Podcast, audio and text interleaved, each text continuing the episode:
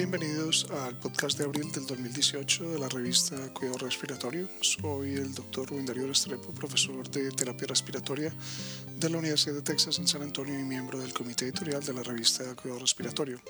Este podcast llega eh, a ustedes gracias a la colaboración de Gustavo Alguín, jefe de kinesiología del Hospital Pediátrico Juan P. Garrahan en Buenos Aires, Argentina, terapeuta respiratorio certificado y fellow internacional de la Asociación Americana de Cuidado Respiratorio. Igualmente agradecemos a Rodrigo Asmejeria, terapeuta respiratorio certificado de la Unidad de Paciente Crítico Pediatría de la Universidad Católica de Chile y finalmente a Diana Marcela Restrepo Serrato, terapeuta respiratoria certificada de la Universidad de Santiago de Cali y profesora adjunta de la Universidad de Texas en San Antonio. Este es el resumen de este mes. La lección del editor de este mes es un estudio prospectivo que evalúa el impacto del helio en las presiones de las vías respiratorias y en el intercambio de gases en pacientes ventilados mecánicamente con obstrucción severa de flujo de aire. Lederman y sus colegas informan una reducción del 10% en la presión pico de las vías aéreas respiratorias, pero sin cambios en la presión de meseta. Es importante destacar que tampoco hubo disminución en la PIP total, PEP, y la caída del PSO2 fue mínima. Llegan a la conclusión de que a pesar de que los informes anecdóticos, el helio no tiene un impacto importante en la hiperinflación dinámica, en este editorial acompañante Kleiman y Hofmeyer describen los beneficios potenciales del helio más allá del paciente con ventilación mecánica y enfermedad grave.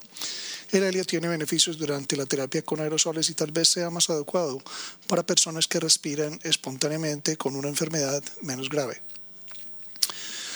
Por otro lado, eh, Povich y sus colegas informan sobre la ventilación mecánica domiciliaria en Ontario, Canadá, durante un periodo de 12 años. En una provincia con una población de 13 millones de habitantes, el uso de ventilación mecánica domiciliaria aumentó en un punto tres por 100 mil personas entre el 2000 y el 2012. Los aumentos en el uso de ventilación mecánica domiciliaria fueron principalmente por enfermedad neuromuscular y en restricción torácica también demuestran que el inicio de la ventilación domiciliaria se asocia con una disminución de las hospitalizaciones en comparación con el año anterior. Sayas Catalán y Luján comentan la importancia de desarrollar registros robustos de ventilación en el hogar en un esfuerzo por evaluar los resultados en esta población. Hasta la fecha, una prueba de respiración espontánea de 30 minutos sigue siendo el tratamiento estándar para determinar la disposición del paciente para la liberación del ventilador. Gopeng y colaboradores evalúa las características de los pacientes que usan una prueba de respiración espontánea a los 30 minutos pero fallan a los 120 minutos. Encontrarán que la PaCO2, el índice de respiración superficial rápida, y la PAFI, la frecuencia respiratoria y el pH se asociaron independientemente con la falla de la prueba de respiración espontánea a los 120 minutos. Dos o más de estas fueron predictores de la falla en la prueba de respiración espontánea. Manchal y Truitt comentan sobre estos resultados y señalan que un puntaje agregado puede ser útil, pero no identifica la etiología del fracaso. Lo último es crítico para evitar fallas futuras. El CPAP es un tratamiento estándar para tratar la dificultad respiratoria neonatal. Bennett y sus colaboradores describen un dispositivo BCPAP de bajo costo diseñado para entornos de bajos recursos. La comparación de este sistema con un sistema disponible comercialmente demostró un rendimiento similar. Se han descrito varios dispositivos para entornos de bajos recursos para llevar esta tecnología a las naciones emergentes. La ventilación de alta frecuencia sigue siendo una terapia de rescate importante en pediatría. Rowan y otros realizan un análisis retrospectivo de 85 sujetos con síndrome de dificultad respiratoria agudo pediátrico post-trasplante halogénico de células madres que recibieron alta frecuencia. Encontraron que el uso temprano de alta frecuencia se asoció con una mejor supervivencia en comparación con la implementación tardía y tuvieron resultados similares a los sujetos tratados solo con ventilación mecánica convencional. Los números fueron demasiado pequeños para conclusiones definitivas, pero los primeros alta frecuencia oscilatoria y ventilación mecánica convencional tuvieron mayor supervivencia en comparación con la utilización de alta frecuencia oscilatoria tardía. De Julio y otros evaluaron el uso de un diseño de máscara facial de oxígeno abierto para la terapia de oxígeno. El diseño de la máscara abierta teóricamente permitió el uso de flujos más bajos sin preocuparse por la reinhalación de CO2. Usando un control histórico, notaron una disminución en el volumen de oxígeno utilizado y ningún cambio informado en los, en los eventos adversos. El uso de un ventilador portátil durante el transporte reduce las variaciones en el soporte del ventilador en comparación con la ventilación manual. Sin embargo, la ventilación manual se utiliza comúnmente. Walton y colaboradores encontraron que el uso del respirador no era óptimo durante el transporte interhospitalario de pacientes pediátricos. Desarrollaron un campo de entrenamiento de ventilador para educar a los terapeutas en el uso de un ventilador portátil. Descubrieron que el campo de entrenamiento aumentaba el conocimiento y las habilidades asociadas con el uso del ventilador mecánico durante el transporte. También identifican la necesidad de reeducación a intervalos definidos para mantener las habilidades. Wu y sus colegas evaluaron cuatro métodos para asegurar tubos endotraqueales usando cinta de sarga.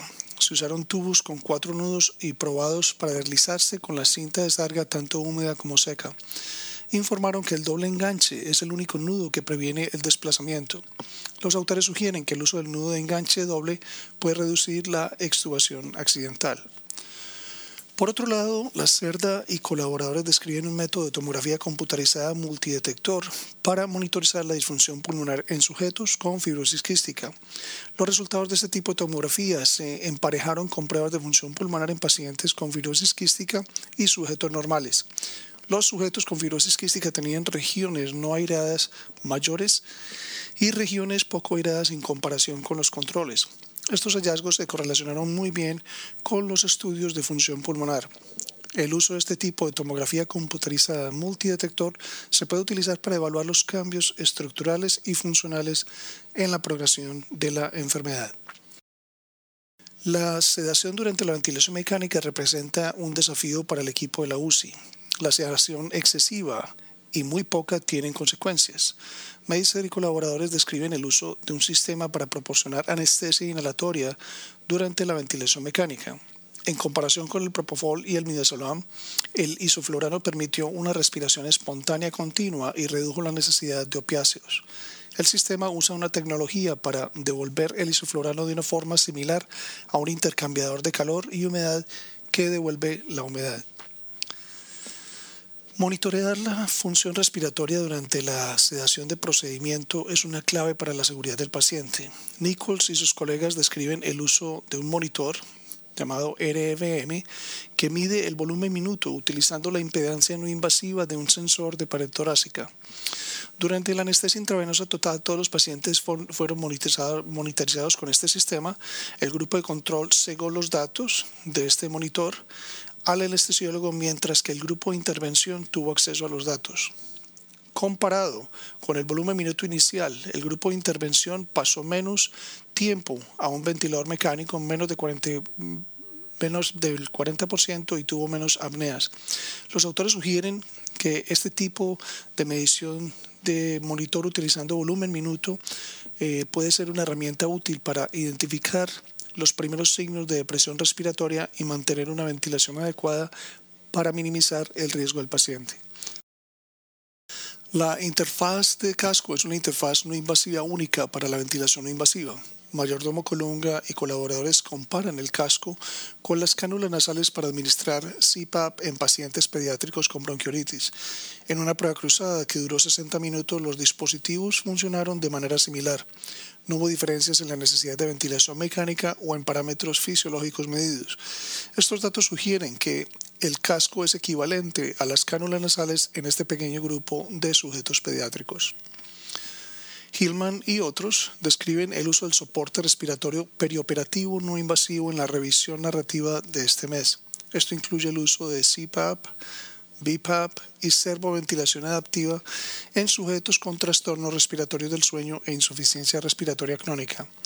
La apnea del sueño en el periodo postoperatorio se ha identificado como un problema de seguridad y esta revisión aborda este y otros problemas.